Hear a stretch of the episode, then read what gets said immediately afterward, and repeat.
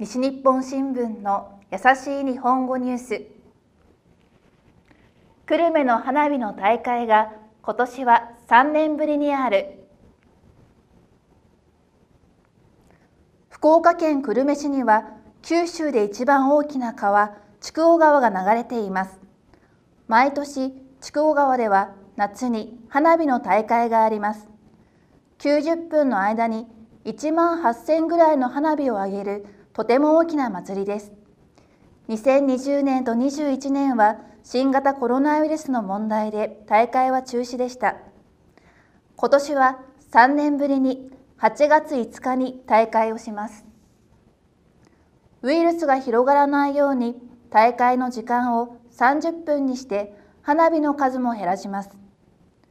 大会を開く人は近くの人はなるべく家から見てくださいと話しました。みんなで気をつけながら花火の大会を楽しみましょう。以上、西日本新聞の優しい日本語ニュースでした。